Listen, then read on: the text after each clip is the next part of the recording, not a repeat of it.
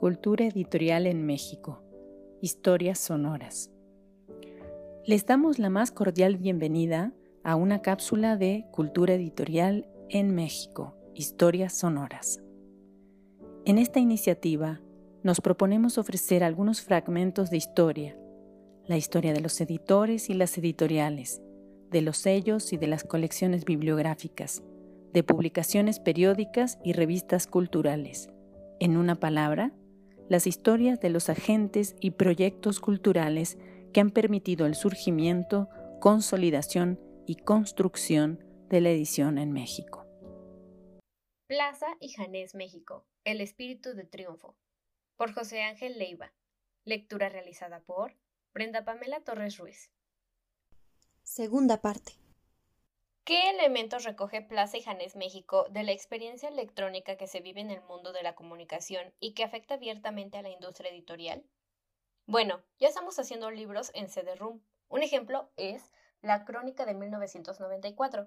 Pero hemos realizado un estudio de mercado y descubrimos que el público que puede tener acceso a tales productos es aún muy reducido. Calculamos que cuando mucho habrá unos 30.000 aparatos de multimedios en toda la República Mexicana, contra 80.000 que existen en Alemania, pero que su potencial asciende a 10 millones en el lapso de dos años. No es despreciable el mercado mexicano, pero todavía no justifica fuertes inversiones en esos productos. ¿Cuáles serían esas nuevas propuestas a las que te has referido? ¿Podrías darme algún ejemplo? Tenemos en proceso, además de los planes mencionados para novela, una colección con la que deseamos hacer una contribución al tema político ideológico, Consiste en recoger las propuestas y la experiencia de los líderes de opinión a partir de una base de preguntas. ¿Quién es usted? ¿Cuáles son los ideales que deben regir en México para ser una nación fuerte en el mundo? ¿Qué propone y cómo lo haría? Hemos contratado a personalidades que van desde Porfirio Muñoz Ledo, presidente del Partido de la Revolución Democrática, Carlo Castillo Peraza, presidente del Partido de Acción Nacional, Adolfo Aguilar Cincer, quien creó hace poco una fracción independiente en el Congreso, y estamos en conversaciones con Lorenzo Meyer, Cristina Pacheco y Germán de Gesa, entre otros. Los títulos deberán ser lanzados cada mes a partir de febrero del próximo año. No pretendemos cubrir una necesidad de información a la manera de periódico, sino tener un mayor alcance en el tiempo, que la calidad literaria sostenga el interés por los contenidos del libro. Para cumplir con nuestra tarea de búsqueda, recibimos unos 40 títulos al mes de autores nuevos, con quienes hemos establecido relaciones poco a poco. La idea es que esa plantilla de autores jóvenes nos sirva para cubrir no solo la demanda interna, sino para lanzarlos a 41 países de habla hispana, a los que llegamos en la actualidad. Tomando en cuenta sus catálogos, ¿cómo es considerada Plaza Janes México?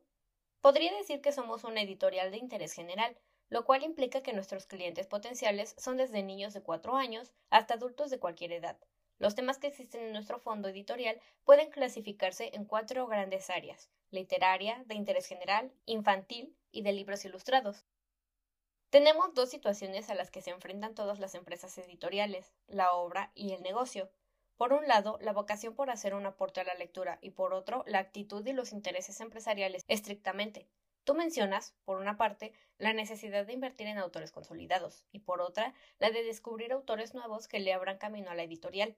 Recientemente leí que Plaza y Janes España participaba en la subasta de derechos de autor de la obra, no sé si completa, de Jorge Luis Borges, tasados en un millón de dólares, lo cual parecía desmedido según la apreciación de los lectores.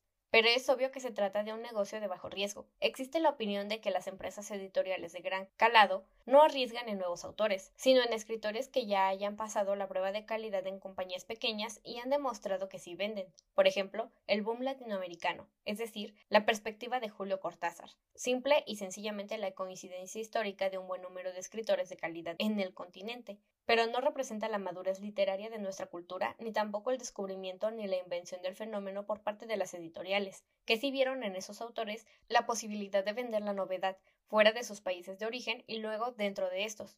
¿Qué opinas al respecto? Dividiría mi respuesta en dos. Una es cómo funciona el mercado de autores latinoamericanos y dos, cómo justificas una inversión en derechos de autor. En los dos últimos años ha habido una sensible recuperación de autores latinoamericanos, o, mejor dicho, de autores hispanoparlantes en el mercado. Por su capacidad económica, los españoles han sido los más organizados y son quienes tienden a controlar los derechos de autor, de los escritores de más renombre.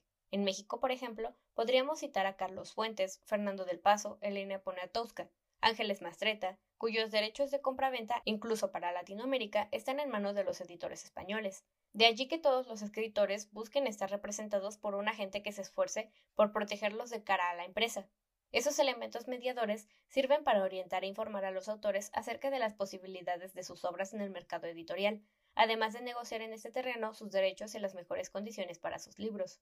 Por supuesto, los agentes no buscan beneficiar a las casas editoriales ni éstas se exponen a perder sus inversiones. Voy a comentar un caso para ilustrar dicha situación. Fernando del Paso acaba de terminar una novela y su agente ya nos la hizo llegar, pero al mismo tiempo que a otras 10 compañías, para ver quién se interesa en la oferta y cuánto ofrece por los derechos de autor.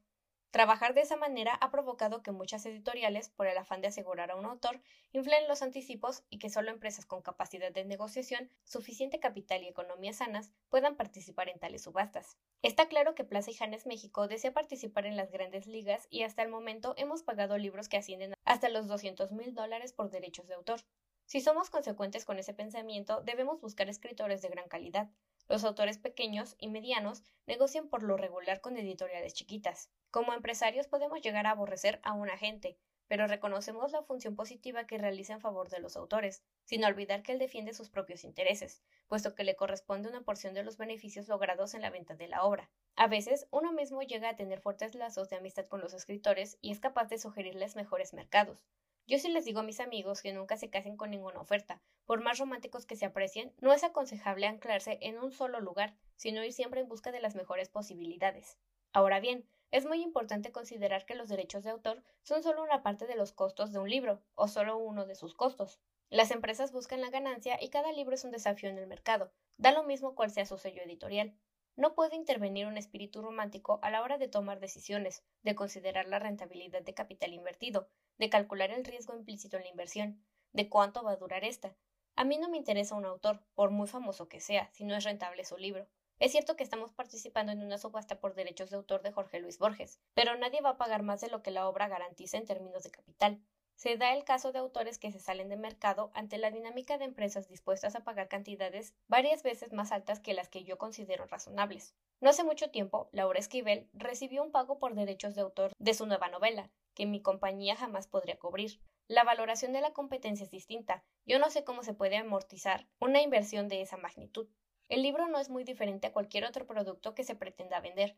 En el mercado es un montón de papel con letras que representa costos y trabajo calificado.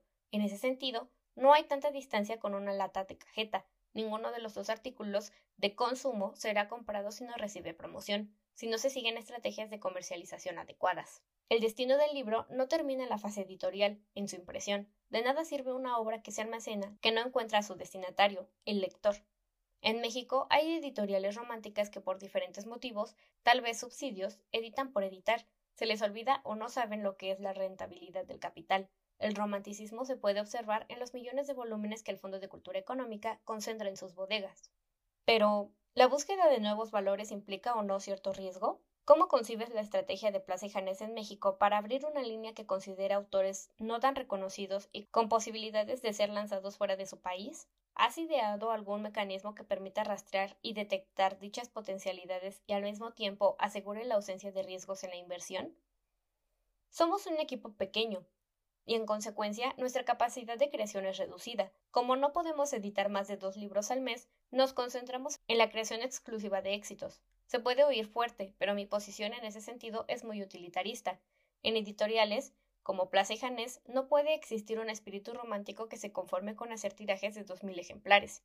Mi exigencia es la de vender mínimamente por arriba de 10.000. En el último mes coloqué 42.000 ejemplares de una guía de restaurantes y vendí 40.000 volúmenes del libro del Papa dirigido a los jóvenes, con una reedición ya vendida de 20.000 ejemplares que está por salir de la imprenta. Estoy hablando del caso de Plaza Janés en México, ya que sí existen ediciones conjuntas con la división internacional de Plaza Janés que pueden vender 3.000 o 4.000 ejemplares. Con Plaza y Janés España tenemos libros que superan ventas de 15.000 o 20.000 ejemplares, pero tratándose de México, no dispongo de fondos para distraer dinero en proyectos que no me garanticen el éxito en el mercado. Me contabas antes de iniciar la entrevista que vendiste a los alemanes una visión de México como un país con grandes posibilidades de liderazgo económico en América Latina. de estabilidad social, atractivo por su número de habitantes de habla hispana y con grandes perspectivas culturales, además de reconocer un futuro promisorio con respecto al Tratado de Libre Comercio en Estados Unidos y Canadá. ¿Ha cambiado tu opinión ahora que se vinieron encima las devaluaciones del peso y los conflictos sociales y políticos por los que atraviesa el país? Efectivamente, la situación de la industria editorial en México es horrible. Mis libreros han sido severamente golpeados por la crisis económica y por la estructura de venta de libro de texto, a tal punto que este año voy a borrar de mi lista de clientes unas 200 librerías. Veo un problema muy grave de cobranza de pagos. Sin embargo, nosotros hemos tenido una alza de ventas en los últimos meses, debida, creo yo, a la calidad de nuestros libros, a estrategias más agresivas, a la atención extraordinaria que le ponemos a todo el proceso editorial, a la imagen de nuestros productos y el seguimiento cuidadoso que hacemos de estos al entrar a la competencia en el mercado. Tengo 29 años y seguramente soy el más inexperto de los directores generales de las empresas editoriales en México, pero me rigen las mismas reglas, pues de mi capacidad para hacer inversiones certeras depende la permanencia en este cargo. Esta es una compañía computarizada hasta el último centavo, así que si me equivoco en la evaluación de la realidad y año con año no tengo un 12% de rentabilidad de capital, me sacarán la tarjeta amarilla y, si no logro remontar la situación, seré expulsado. Esta cápsula se basa en el artículo Plaza y Janés México, El espíritu de triunfo, por José Ángel Leiva, publicado en la revista Libros de México, Número 40. Julio-septiembre 1995. Agradecemos a los investigadores y profesionales del mundo del libro y la edición por el apoyo en la elaboración de contenidos. Los interesados en proponer nuevos contenidos, no duden en escribirnos a culturaeditorialmx.gmail.com. Los invitamos a seguirnos en Cultura Editorial en México, Historias Sonoras. Gracias por su atención.